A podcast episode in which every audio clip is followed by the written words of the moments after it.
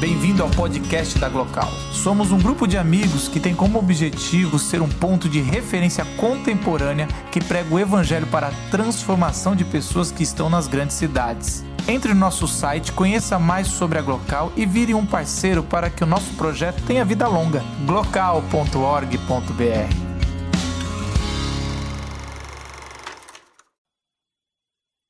Qual é a teologia que está por trás de Star Wars?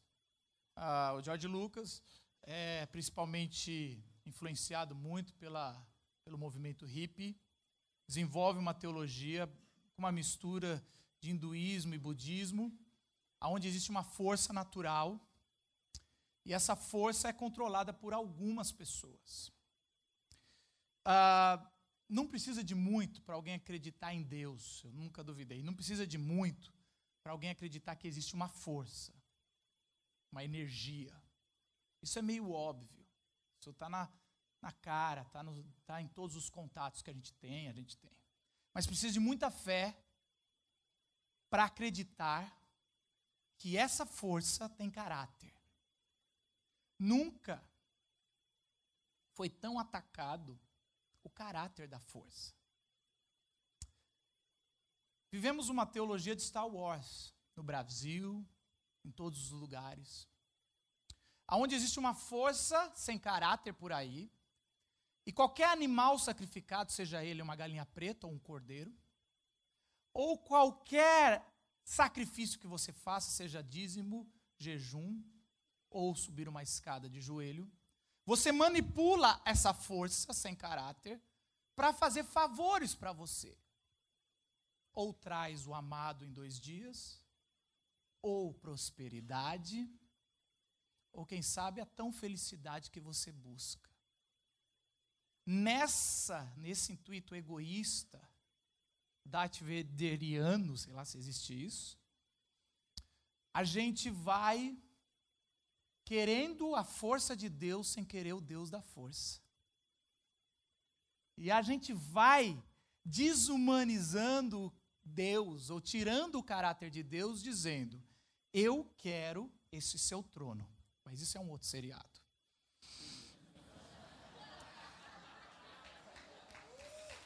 Que a gente precisa fazer uma série. Tem muito mais peitinho do que Star Wars. É mais legal. Agora foi meu lado, é só porque minha esposa não está aqui. E a gente vai trabalhando isso, trabalhando num Deus sem caráter, mas que é muito poderoso. Não precisa de fé para acreditar num Deus poderoso. O poder está aí, a força está em todo lugar. E a gente sempre fala, na nossa fé, com a nossa linguagem, que a força esteja com você. Porque, na verdade, o que a gente quer é manipular a força. Não importa o caráter dela, contanto que ela esteja com você e comigo. Sendo que a verdadeira, o verdadeiro desejo, ou a verdadeira teologia devia ser que você esteja com a força. E não que a força esteja com você. Porque a força não vai atrás de você como um pau mandado. Epicurus, ou Epícoro, ele faz um paradoxo para defender os seus deuses que brigam. Essa semana eu vi um vídeo do Pondé falando que é muito mais coerente os deuses gregos para explicar a criação do que um deus único. E no seu paradoxo, eu lembro que eu li isso em 2000, quando eu fazia seminário, e aquilo me perturbou profundamente. Isso, sua falta de fé me perturba. Tá vendo? Pouca gente entende. Eu jogo uns. Ok. Ele fala o seguinte: se o mal ainda existe, de duas uma. Ou Deus é bom, mas não é todo poderoso, ou Deus é todo poderoso e não é tão bom. Como o mal pode ainda existir, sendo Deus 100% bom e 100% poderoso. Chupa essa manga. Essa foi o finalzinho que ele fez. Essa crítica quando Deus judaico-cristão só é válida e ela aparece a primeira vez que eu li, eu falei, ela faz todo sentido. Cara, ou Deus está aí de brincadeira e não é tão bom assim, deixa sofrer um pouco a humanidade, e só alguém que passa pelo sofrimento, ou Deus não é tão poderoso assim, o mal ainda está aí, ó, capiroto, inimigo. Tranca-rua. Qual o nome? Temer? Não, desculpa. Errei. Foi, foi só alguns nomes.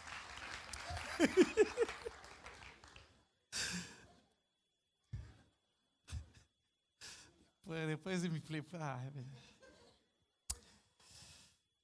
Deus não destruiu ainda o mal porque está num processo de salvação. Isso só seria sentido se a gente falasse que o mal nunca seria destruído. Mas uma das forças da fé cristã é que um dia o mal será destruído e o Todo-Poderoso e Todo-Bom reinará plenamente. Mas por que Deus se ainda não destruiu o mal? Tá com fraque... Qual é a sua fraqueza, Deus? A minha fraqueza é que eu ainda estou. Se eu destruir o mal, eu destruo a humanidade, porque ela é inseparável do mal agora. Então Deus, a fraqueza de Deus é amar. Porque ele ainda não destruiu o mal, porque ele não quer destruir eu e você. Como diria um versículo parafraseado, porque a força amou o mundo de tal maneira que se tornou fraca e se entregou para todo aquele que cresce no amor da força, não fosse consumido pelo mal, mas pelo contrário, entrasse na realidade do amor para sempre. João 3,16. Como é que essa força ela deixa o mal, mas por amor? E aí a gente descobre que a força não é que ela tem amor. João vai dizer: a força é o amor. Mas assim como um órgão transplantado, a hora que ele entra num corpo que não o pertence, ele é lógico que ele é rejeitado e ele quer se expelir, ou morre o corpo, ou morre o órgão, e nós precisamos de um remédio para que, por um bom tempo, aquele órgão que não tem a ver com o corpo transplantado fique e sobreviva, mesmo sendo totalmente o outro, e com o tempo ele serve como remediação. Até que o órgão é aceito no corpo, o mal no ser humano é aceito no corpo de Deus, a criação, com o remédio da cruz. Algo que, pelo sofrimento do próprio Deus, a força sofre para acolher. E a força acolhendo se torna possível o mal viver dentro do Deus que é totalmente bom. Então, para que eu e você possamos ainda existir, a força teve que sofrer. E sofre por amor. Como diria o apóstolo Paulo, um dos homens que mais sofreu pelo Evangelho, tudo posso naquele que me dá a força. Que força é essa, Paulo?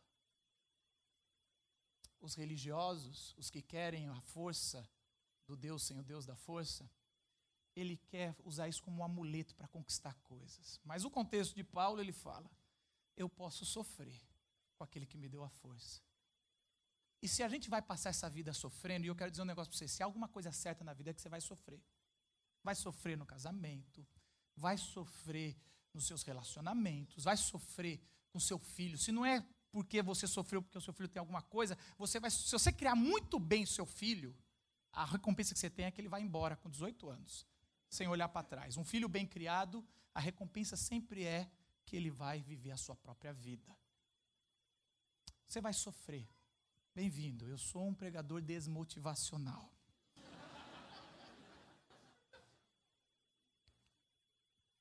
Mas se é para sofrer, sofra em missões. Sofra fazendo alguma coisa do propósito, da força. Sofra amando.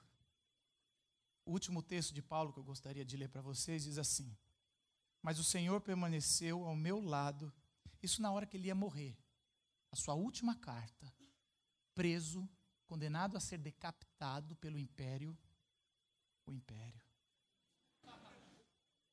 Ele diz o seguinte numa das suas cartas ao, ao seu fiel escudeiro, talvez seu Anakim. Ele fala: presta atenção que eu vou te ensinar o último segredo da força.